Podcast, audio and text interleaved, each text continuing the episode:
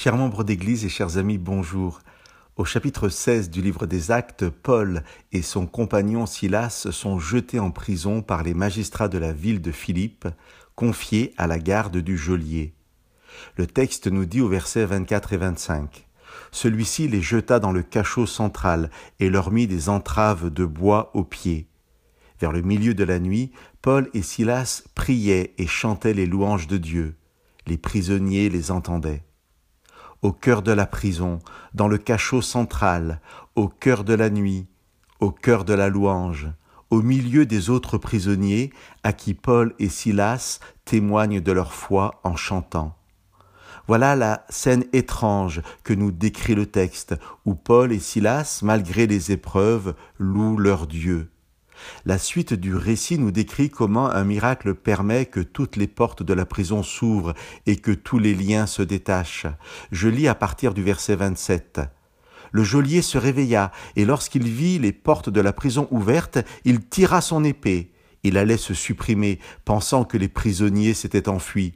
Mais Paul cria, Ne te fais pas de mal, nous sommes tous ici.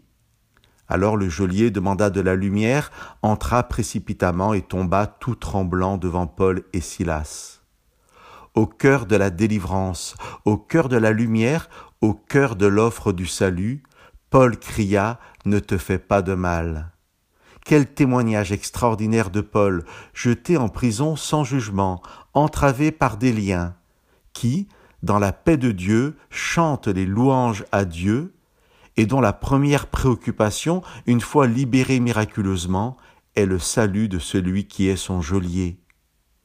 Nous avons vu dans l'émission 124 que Paul considérait les autres qui ne partageaient pas sa foi comme des personnes bénies par Dieu, comblées de nourriture et de bonheur. Le regard que Paul porte sur l'autre se veut être le regard que Dieu porte sur nous. Et je crois qu'ici, Paul est le porte-parole de Dieu, son mégaphone. C'est un petit clin d'œil au texte grec qui nous dit que Paul cria d'une voix forte, d'une mégaléphonée, qui a donné en français le mot mégaphone.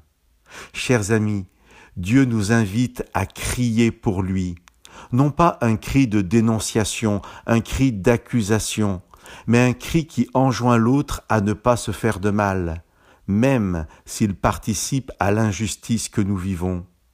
Ce texte nous invite aussi à louer Dieu au cœur de l'épreuve, non pas comme une reconnaissance que s'accomplit à travers l'épreuve la volonté de Dieu, mais comme une expression de paix et de confiance dans le fait que Dieu ne nous abandonne pas au cœur de l'épreuve. Paul pouvait ne pas comprendre pourquoi il vivait cette injustice, mais chantant et louant Dieu au moment crucial, il a su pourquoi il était là au cœur de la nuit et de la prison, et il a pu le crier d'une voix forte, Ne te fais pas de mal. Il était devenu une bénédiction pour les autres prisonniers et pour le geôlier. Soyons aujourd'hui les mégaphones de Dieu. Que Dieu vous bénisse.